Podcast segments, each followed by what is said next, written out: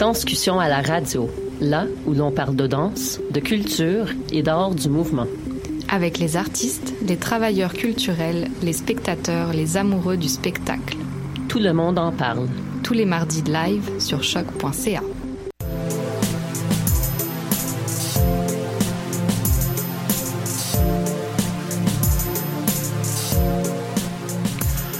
Bonjour chers auditeurs de choc.ca, ici Clément Barguin et vous écoutez Le Monde en Marge, une émission d'actualité internationale dans laquelle on s'intéresse à des sujets dont on n'a pas beaucoup entendu parler dans les médias québécois aujourd'hui. On va s'intéresser au conflit de territoire qui oppose le royaume du Maroc au peuple sahraoui. Ce sera avec Sandrine Gagné-Acoulon. Salut Sandrine. Salut Clément.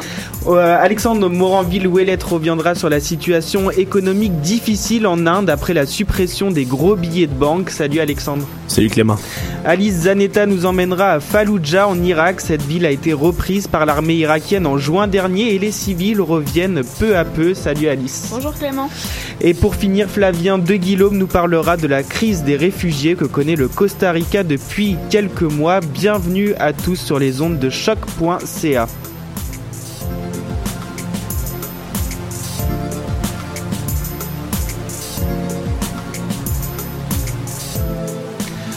Le 6 novembre, c'est le jour de la fête nationale au Maroc. On commémore l'invasion du Sahara occidental. Depuis plusieurs décennies, un conflit de territoire oppose le royaume du Maroc au peuple sahraoui, une ethnie traditionnellement nomade, bien que désertique. Les grandes étendues de l'extrême ouest de l'Afrique du Nord sont depuis près de 50 ans le théâtre d'une guerre silencieuse. Sandrine, toi, tu nous invites à une, incursion, à une incursion, oui, dans ce conflit qui, c'est vrai, fait très peu de bruit. Le Sahara occidental, c'est un petit pays qui soulève bien plus de passion qu'on peut le croire. Depuis l'indépendance du Maroc de l'Espagne en 1956, le peuple sahraoui revendique la souveraineté du Sahara espagnol, devenu le Sahara occidental, encore à ce jour sous l'influence coloniale du Maroc. Si à l'international le droit des Sahraouis à l'autodétermination est reconnu, le Maroc ne cache pas son ambition de réunifier son royaume avec le Sahara occidental et la Mauritanie, comme c'était le cas sous le joug espagnol. Et là, le Sahara occidental est aujourd'hui coupé en deux par un mur. Hein. C'est vraiment un mur long de 2700 km, euh, un mur qui a été construit à cause de ce conflit. Et pourquoi il a été, euh, enfin, je viens de le dire, mais pourquoi il a été construit, Sandrine? On l'appelle le mur de sable et euh, le conflit de frontières entre les deux peuples s'est vraiment cristallisé autour de ce mur construit par le Maroc dans les années 80. Donc pour revenir un peu euh, là-dessus, euh, il sépare donc le territoire occupé au nord du territoire sahraoui au sud sous l'autorité politique du Front Polisario. Donc, le mur d'une hauteur de 3 mètres pourrait passer pour une barrière assez facilement surmontable, mais c'est pas le cas parce qu'il est ponctué de guérites et entouré de champs de mines. En plus, aucune route ne la traverse. Euh, donc, pour c'est ça, pour revenir un peu sur euh, qu'est-ce qui s'est passé pour amener la construction de ce mur-là. Donc, suite à un jugement de la Cour internationale de justice qui a nié les droits historiques du Maroc sur le territoire sahraoui, une marche conquérante réunissant plus de 350 000 civils a été organisée par le roi Hassan II. Le 6 novembre 1975, la Marche verte, une démonstration de force pacifique, se met en branle en direction du Sahara occidental. L'Espagne officialise alors le partage du territoire entre le Maroc et la Mauritanie. La construction de ce mur a été lancée donc pour euh, dissuader la guérilla sahraoui entamée suite à la marche verte pour reprendre le territoire occupé euh, au roi du Maroc. La guerre du Sahara occidental a pris fin par un cessez-le-feu en 1991, mais si les combats ont aujourd'hui perdu en intensité, des tirs et des petits raids continuent encore. Le Maroc engage d'ailleurs un nombre impressionnant de soldats pour défendre le mur, environ 100 000 soldats. Ouais, 100 000, 100 000 soldats, c'est assez énorme. Est-ce que tu peux nous expliquer les effets de ce mur, Sandrine? Eh bien, à cause du mur, il y a une, grande partie des Sahraouis euh, qui ont été forcés un peu à devenir sédentaires, puisque avant ils avaient euh, l'habitude de parcourir le territoire en suivant les pluies, euh, ce qu'ils ne peuvent plus faire parce que maintenant ils sont réduits à seulement 20% du territoire qu'ils avaient. Donc, plusieurs familles aussi ont été séparées des deux côtés. Ils ne peuvent même pas traverser pour rendre visite à leurs proches. Hmm. Euh, toutefois, la bataille se concentre aujourd'hui au plan de la reconnaissance internationale, alors qu'environ 150 000 réfugiés sahraouis attendent dans des camps algériens la libération de leurs terres pour y retourner. Et là, est-ce que tu peux nous en dire un peu plus sur ces camps? Est-ce qu'ils existent depuis longtemps? Depuis 1975, en fait, donc il y a des, des centaines de familles sahraouis qui ont déménagé de l'autre côté de la frontière avec l'Algérie, qui est un pays qui euh, les a appuyés, dans le fond, dans leur lutte pour l'indépendance. Et donc, ils se sont installés euh, sur euh, le territoire d'Amada de Tindouf. C'est une région très désertique d'Algérie. Et le territoire est maintenant davantage sous l'autorité du Front Polisario que de celle de l'Algérie. Alors qu'ils euh, vivent en autonomie, il faut même que les Algériens demandent une permission pour pouvoir entrer euh, sur le territoire des camps. Hmm. C'est une organisation assez particulière puisque les Sahraouis ont recréé leur ville d'origine. Par exemple, le cas de Dakhla est retiré comme la ville saharienne d'où vient son nom dans les dunes. Il y a aussi le camp de l'école du 27 février, sorte de ville étudiante vouée à la formation des jeunes et moins jeunes Sahraouis, en particulier les femmes. Dans les 20 dernières années, les camps ont commencé à ressembler à des villages alors que les tentes ont été remplacées par des maisons permanentes et que des routes ont été construites. L'indépendance reste encore très populaire dans les camps, mais parmi les jeunes, il y a de plus en, sont de plus en plus nombreux à dénoncer la passivité du Front Polisario et à demander un, changement au niveau de la direction du parti euh, qui rassemble beaucoup de, de, dirigeants qui sont là depuis les années euh, ben, 75. Là, euh. hum, Et pendant tout ce temps, qu'est-ce qui se passe au Sahara occidental? Eh bien, le Maroc alterne entre répression et assimilation. En territoire occupé, montrer son, appui puis au front Polisario peut nous faire emprisonner ou même battre en pleine rue. Les prisonniers politiques restent donc euh, nombreux. Le Maroc a une grande présence militaire, ce qui fera dire à plusieurs observateurs que le pays est la dernière colonie d'Afrique. Cependant, on tente de convertir les Sahraouis en Marocains. Ainsi, le Maroc accueille à bras ouverts les Sahraouis qui veulent s'y installer et qui sont prêts à prêter allégeance au roi. Avec cette politique d'assimilation, ils encouragent le développement d'une élite économique et administrative fidèle à la métropole. Mmh. Est-ce qu'on peut envisager une situation, euh, une solution en tout cas diplomatique pour ce conflit, ou bien au final est-ce que le Maroc va laisser étouffer progressivement les revendications du peuple sahraoui? L'avenir du pays est ambigu. Le Sahara occidental a pour l'instant le statut de territoire non autonome, mais l'ONU ne reconnaît ni l'administration du Maroc ni celle du Front Polisario. Depuis 91, à la suite du cessez-le-feu, un référendum est censé être organisé sous la tutelle de l'ONU. Mais 25 ans plus tard, il n'y a toujours pas eu lieu, donc euh, ça laisse peu d'espoir euh, pour que ça se concrétise. Pour que ça se concrétise. Merci Sandrine de nous avoir euh, parlé de ce conflit, en effet très peu médiatisé. On passe au deuxième sujet de cette semaine et c'est en Inde que ça se passe alors que le pays est en ce moment même aux prises avec un grave problème de monnaie liquide. Un mariage a indigné l'opinion publique du pays. Alexandre, tu es avec nous pour nous en dire un peu plus. Oui, tout à fait. Écoute, l'Inde en ce moment, Clément vit une une, grave crise monétaire qui est causée par une soudaine campagne de démonétisation du gouvernement. Alors démonétisation, est-ce que tu peux nous expliquer ce qu'il s'est euh, passé? Mais oui, euh, rapidement, euh, on parle de démonétisation lorsque l'État décide de supprimer la valeur faciale d'un billet de banque ou encore d'une pièce de monnaie.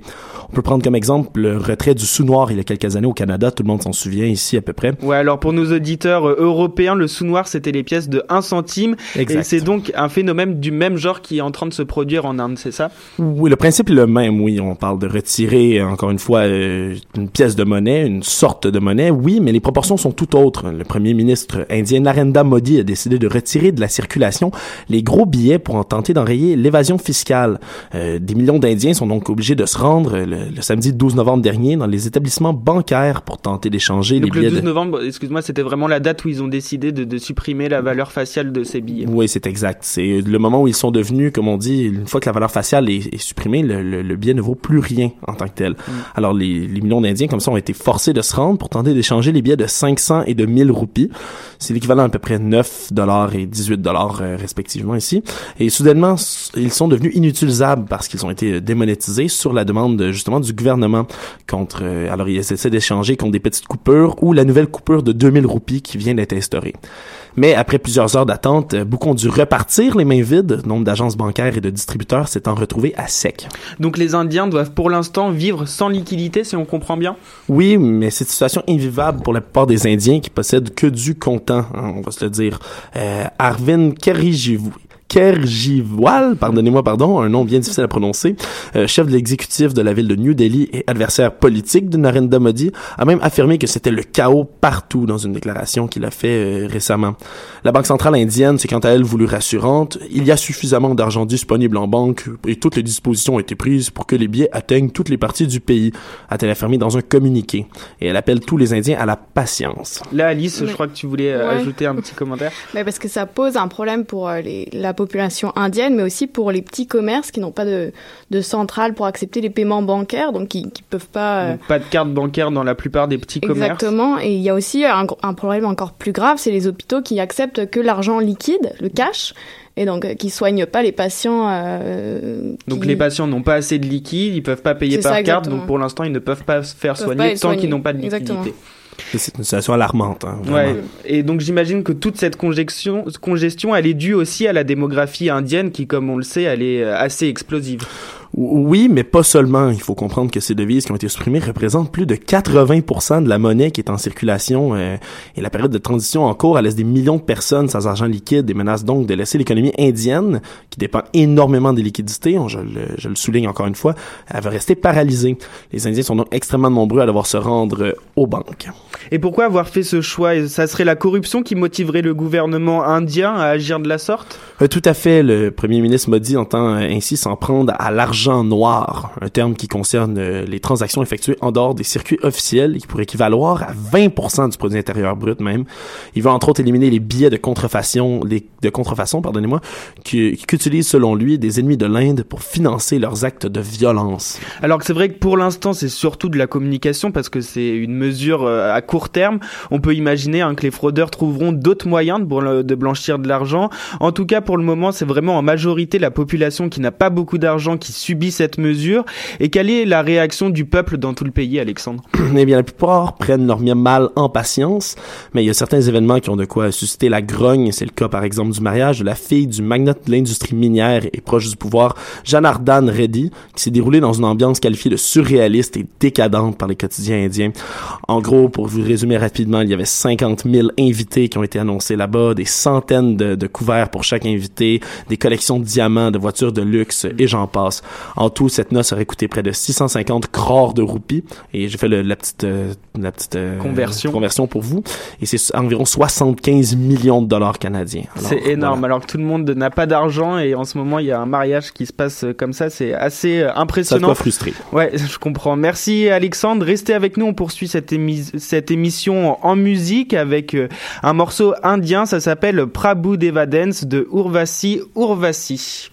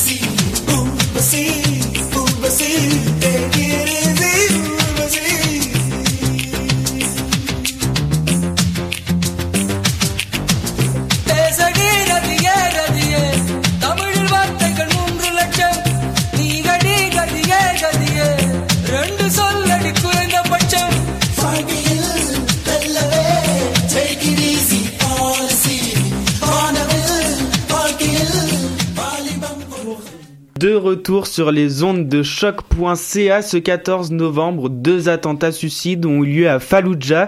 C'est un des anciens principaux bastions de l'État islamique qui est situé à 50 km de Bagdad. Il a été repris par les forces armées irakiennes en juin dernier. Alice, t'es là pour nous dire ce qui se passe en ce moment à Fallujah. Oui, et pour rappeler les faits, donc il y a une semaine, deux attentats suicides ont tué en tout neuf personnes et provoqué des dizaines, des dizaines de blessés dans la ville de Fallujah. Le premier a eu lieu à l'entrée de la ville lors d'un contrôle de sécurité et l'autre proche d'un département de police. Ces actions de violence ne sont pas des cas isolés dans la province d'Anbar où se situe la ville de Fallujah. Les 9 et 18 novembre dernier, trois attentats suicides ont eu lieu dans le bourg d'Ameriat al-Fallujah, donc à côté de la ville de Fallujah.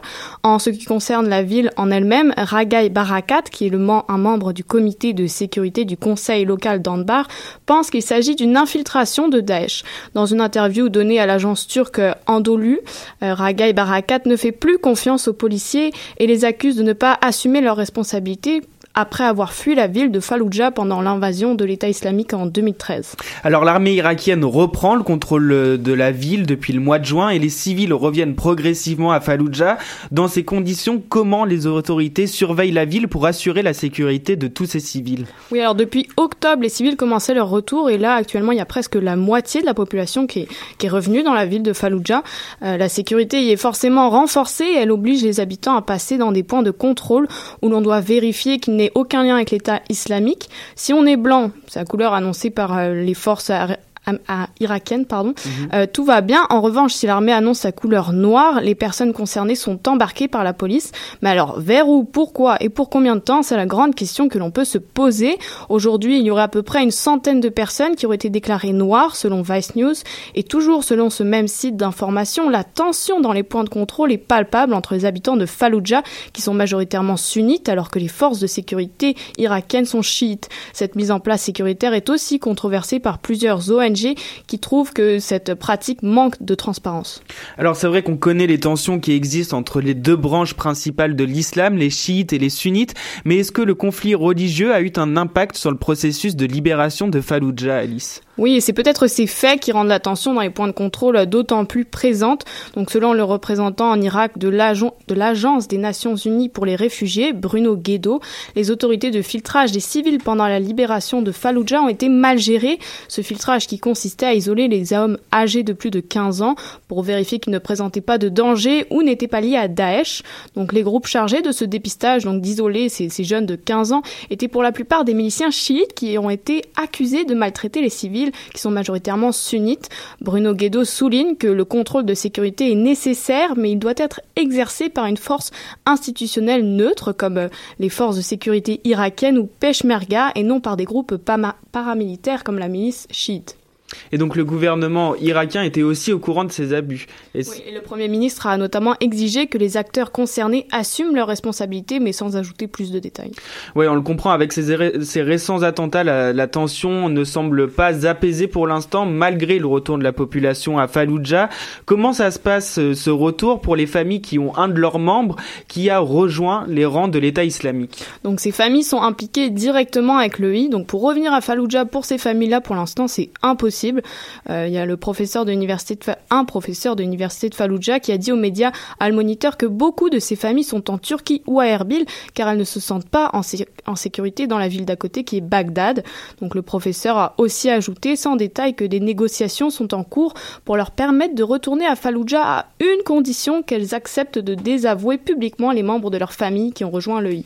Et est-ce que les civils expriment de la réticence à revenir dans leur ville d'origine? Donc Fallujah a connu une période de confinement interrompu depuis 2003, donc ça fait plus de 13 ans, avec l'invasion de l'armée américaine jusqu'à sa libération de l'EI en juin dernier, les Américains, Al-Qaïda, Daesh et la famine, c'en est trop pour certains habitants comme Oumissam, interrogé par le journal The Australian. Cette mère de 42 ans ne souhaite plus revenir dans sa ville d'origine après avoir perdu ses jumeaux pendant sa grossesse. Son enfant de 5 ans ne supportait plus la famine pendant le siège de Fallujah et lui avait même demandé de le tuer, des événements traumatisants qui la poussent à partir.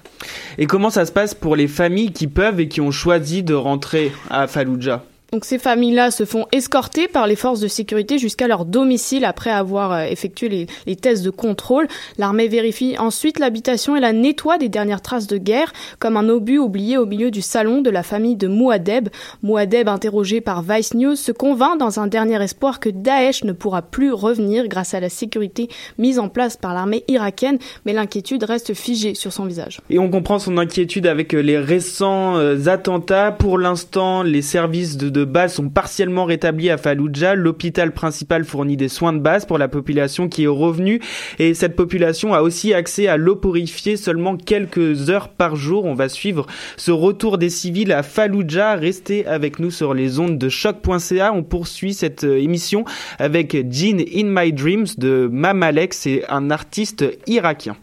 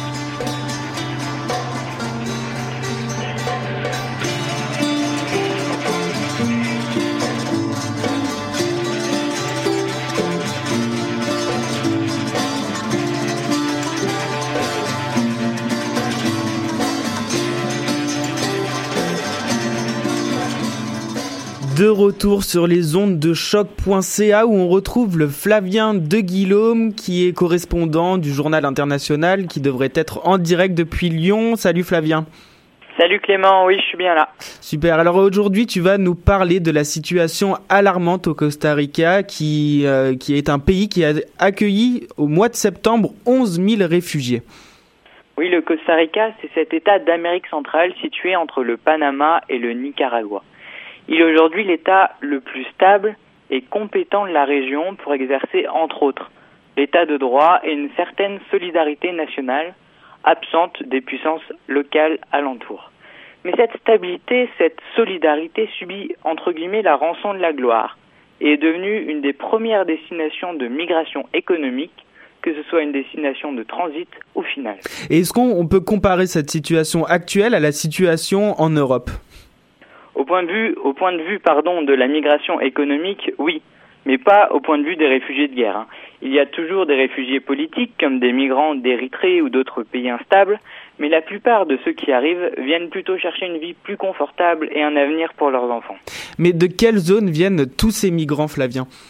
Alors évidemment, hein, on pense instinctivement aux autres pays d'Amérique centrale, comme le fameux Triangle du Nord, composé du Guatemala, Salvador et le Honduras, et qui sont ravagés par la corruption, un fort taux de criminalité et l'explosion des trafics illicites. Ces migrants-là souhaitent s'installer durablement. Néanmoins, ce ne sont pas les seuls migrants. Alors, d'où viennent ces, les autres migrants dont tu nous parles? Si une grande partie de ces migrants viennent d'Amérique centrale, une nouvelle migration extra-continentale euh, se développe de plus en plus, notamment d'Haïti, cette petite île des Caraïbes régulièrement détruite séisme après séisme. À cela s'ajoutent les migrants cubains, fuyant toujours le régime castrique, ou encore des pays d'Afrique. On parle notamment de l'Érythrée, du Congo ou encore de la Somalie. Néanmoins, le Costa Rica n'est pas toujours la destination finale de ces migrants. Un journal costaricain, The Conversation, qualifier le pays dub, par exemple. Alors, mais pourquoi et comment des migrants africains viennent-ils en Amérique centrale? Ça doit être super difficile pour eux. Ah bah, clairement, ils fuient la pauvreté, la guerre et la criminalité, et la criminalité pardon, les migrants africains ne se dirigent plus toujours vers l'Europe, ayant largement restreint les possibilités, les possibilités d'entrée, notamment avec les accords récents euh, avec la Turquie. Les Européens ferment de plus en plus leurs portes. Face à cela, on voit de plus en plus de migrants africains se diriger vers l'Amérique centrale et notamment le Costa Rica vu sa situation idéale.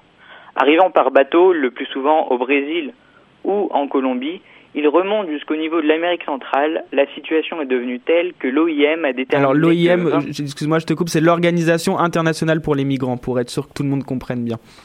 Oui, voilà. L'OIM, elle a déterminé que 20 000 Africains sont arrivés au seul Costa Rica cet été. Cet été, pardon. Donc il y en a beaucoup plus. C'est Ouais, vraiment une crise. C'est ça. Et comment ont réagi les autorités euh, costaricaines? Et on peut imaginer que, que le pays n'est pas habitué à affronter ce genre de situation.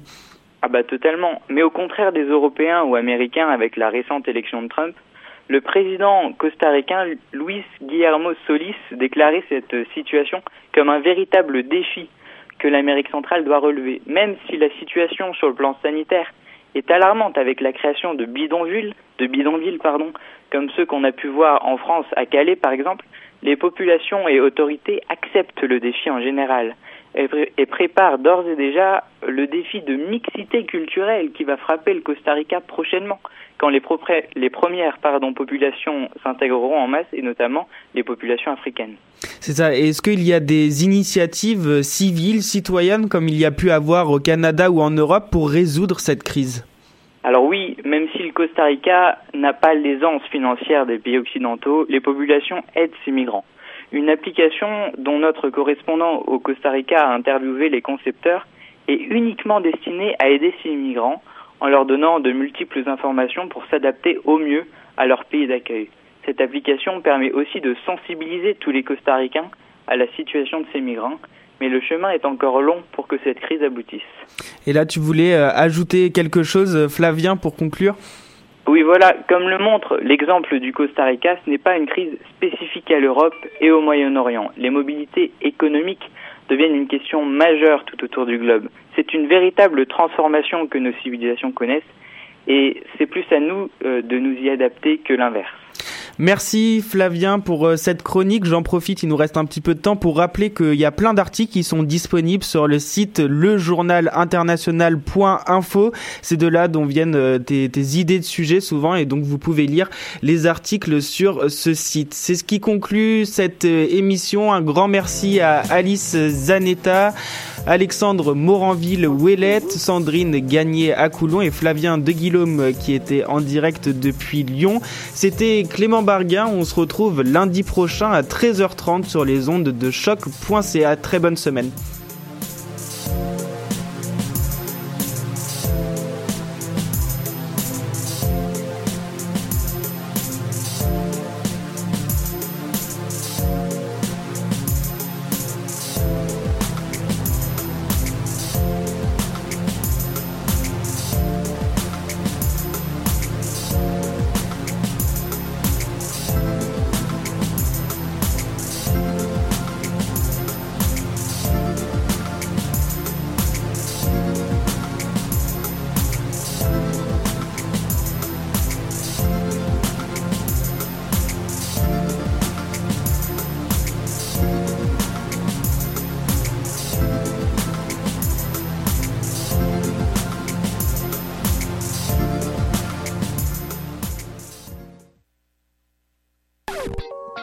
Que je m'endors.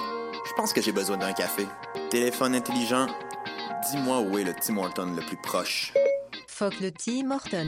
Quoi?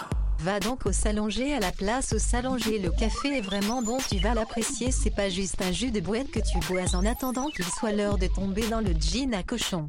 Situé au niveau métro du pavillon Aquin, le Salonger, c'est la place pour te sustenter. Vous écoutez Choc pour sortir des ondes.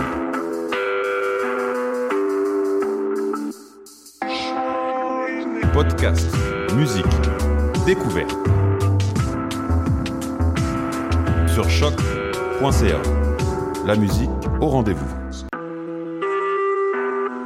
Vous écoutez Choc pour sortir des ondes.